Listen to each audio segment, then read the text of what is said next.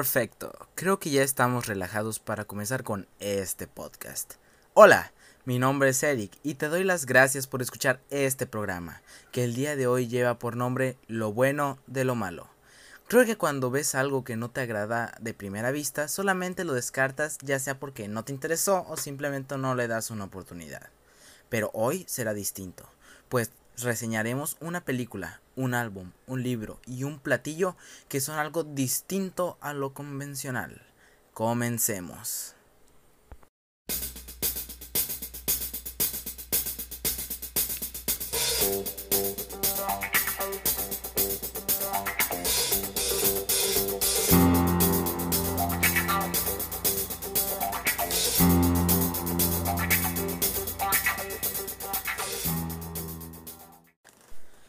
Comedia en acción.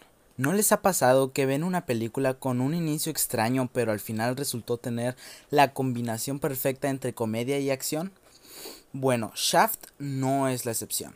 Shaft salió el 28 de junio del 2019 por Netflix. Es el reboot del reboot de la película Shaft de 1971, o llamada Las Noches Rojas de Harlem en Latinoamérica.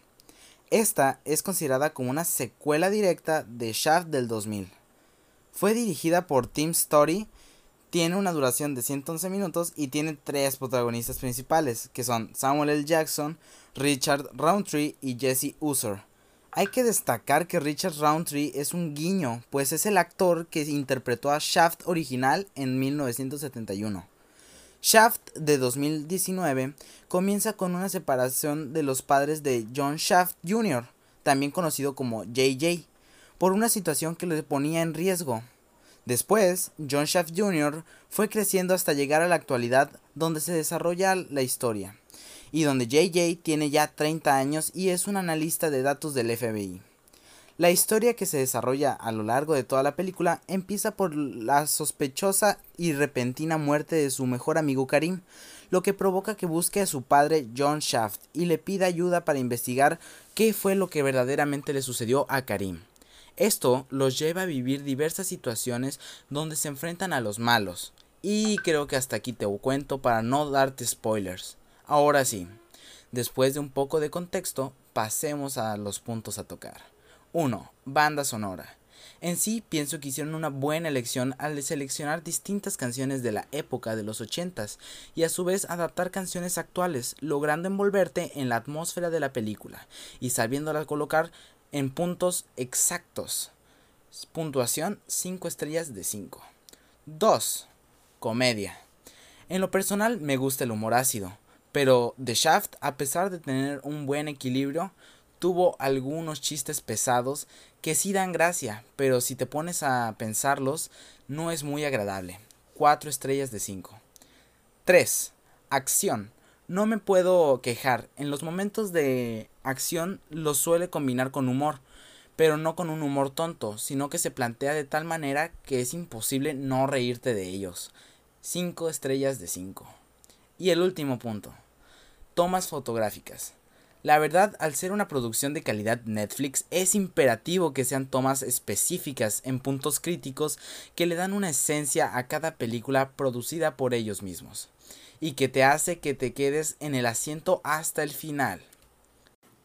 A mi parecer, es una excelente opción para un fin de semana tranquilo, pues de una manera u otra te sacará por lo menos una sonrisa.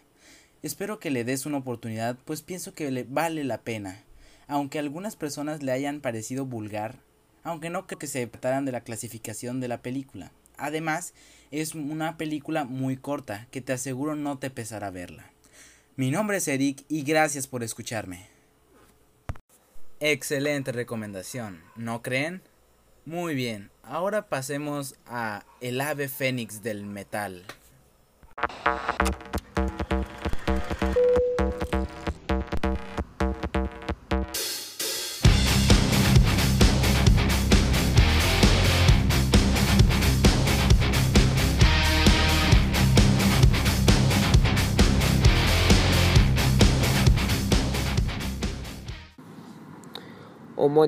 Es el álbum más nuevo de Rammstein, una banda alemana de metal formada en 1944 por los músicos Till Lindemann, Richard Cruz, Oliver Riedel, Paul Anders, Christian Lorenz y Christoph Schieder, que el 13 de julio de 2007 dio a conocer una tragedia.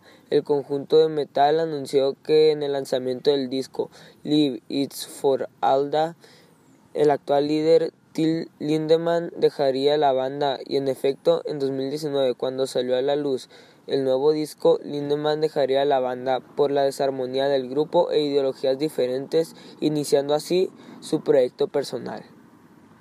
En la espera de su regreso se seguían elevando los índices de audiencia en la banda, así como las ventas. Decepcionados y con las esperanzas de caídas, el 17 de mayo de 2019 se recorrió una noticia a lo largo del mundo que le daría la vuelta. Ramstein está de vuelta y estrena álbum. En efecto, han vuelto. ¿Pero por qué? Muy sencillo, su regreso se debe a Till Lindemann. Terminó su proyecto personal y reunió a la banda, devolviéndole la esperanza y el ánimo a los fans. Como siempre, con su llegada causó gran revuelo por el álbum homónimo. ¿A qué se debe? Nadie lo sabe, pero lo que sí se sabe son las críticas que reciben por salir vestidos como nazis en uno de los recientes temas llamado Deutschland. Pero eso no quitó que en cinco horas de haber salido a la luz después de un break de 10 años alcanzara las 8 millones de visualizaciones. Es sorprendente. La fecha oficial de lanzamiento del álbum homónimo fue el 17 de mayo del 2019 con 11 temas que retratan momentos importantes de la historia de Alemania, con una duración total de 45 minutos y 2 segundos, y sus tres temas más reconocidos son Deutschland,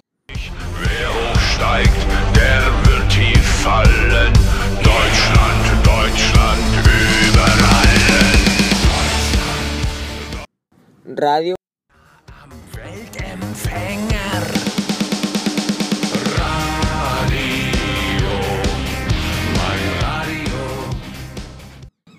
Auslander.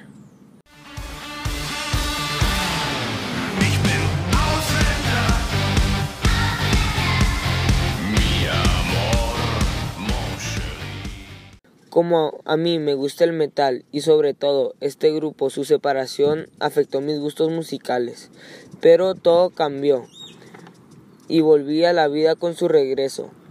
La verdad para mí es uno de los mejores, aún por sus polémicos videos no me pasa dejar 45 minutos de mi vida escuchando lo que me gusta. Excelente propuesta la de mi compañero Low. Es realmente de considerar, pero ahora vamos en camino de un viaje de sabor. Les rêves des amoureux sont comme le bon vin.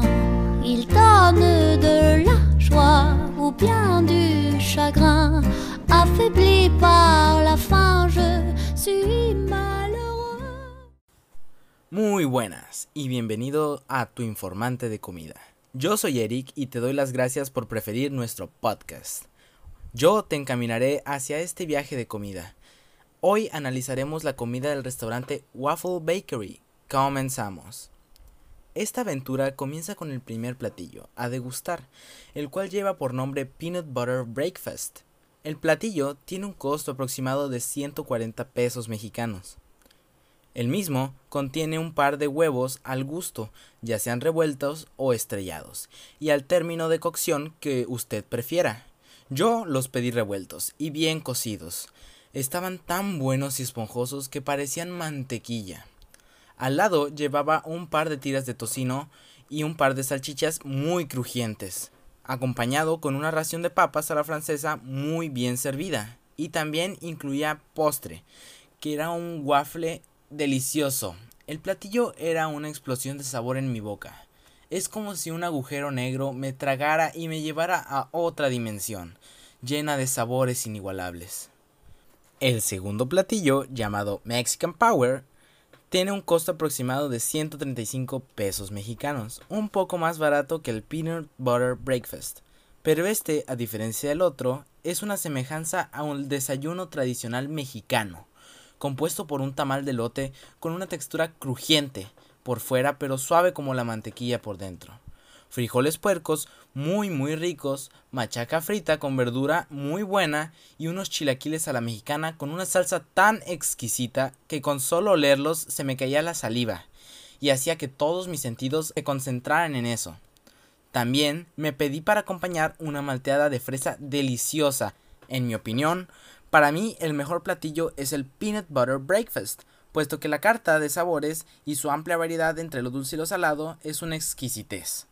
Sin menos importancia, el servicio fue muy bueno. Y sin embargo, se tiene que esperar un poco por tu comida, pero vale demasiado la pena. Bueno, eso fue todo de mi parte. Muchas gracias por escuchar y les comunico la próxima.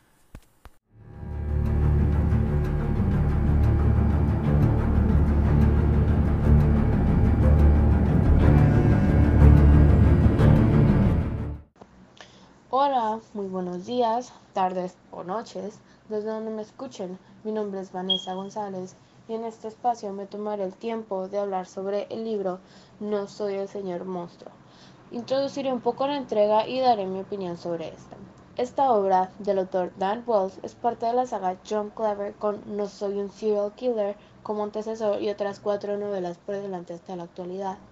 Dan Wells menciona que desde muy chico tiene relación con todo este género de ciencia ficción y suspenso y la lectura también, lo que lo llevó a hacer esta novela siendo su segunda. Esta saga se basa principalmente en dos cosas. La primera es la constante lucha entre John y el señor monstruo por controlar el otro. El señor monstruo es una personalidad que vive dentro del mismo cuerpo con John. Lo incita a hacer cosas que no le parecen bien y podrían ponerlos en riesgo. Y la segunda es como John Clever, un niño sociópata de 16 años, mata asesinos seriales o demonios, así los llama él, que son seres que lo tienen todo excepto eso con lo que se identifican. En este caso, el demonio es Canta. Este carece de emociones, así es como lo podemos identificar. Tiene que ir pescando y robando las emociones de su alrededor. Habla también de un análisis con el que podemos saber cómo funciona la mente de los asesinos seriales y nombrando un hueco o una necesidad que quieren satisfacer. Pasando a mi opinión, esta es una de las mejores obras que he leído, sinceramente. Me gusta todo tipo de género, pero lo que más me gustó de este fue el género suspenso ficción, que no se llena completamente, pues también toma partes en las que habla del funcionamiento de la mente del protagonista y cómo analiza cada cosa, qué sucede, incluso qué es lo que no sucede. Aparte, es muy interesante, pues no solo leemos la trama, también nos deja pensando y analizándonos a nosotros mismos en el proceso. Para finalizar, les recomiendo 100% este libro o incluso la saga si es que te gusta el suspenso y quieres algo más. Por mi parte esto fue todo, gracias por escucharme. Adiós. Le doy las gracias a José Manuel, Miguel y Vanessa Iglesias por ayudarnos a recopilar información para las reseñas. A Vanessa González por haber leído el libro de pies a cabeza y de la misma manera haber hecho uso de su voz y sin olvidarnos de Lowe, quien también fungió como locutor, y por último su servidor, quien fue el presentador y editor de este podcast. Y de parte de todos, muchas gracias por escucharnos. Nos estaremos escuchando la próxima semana. Chao.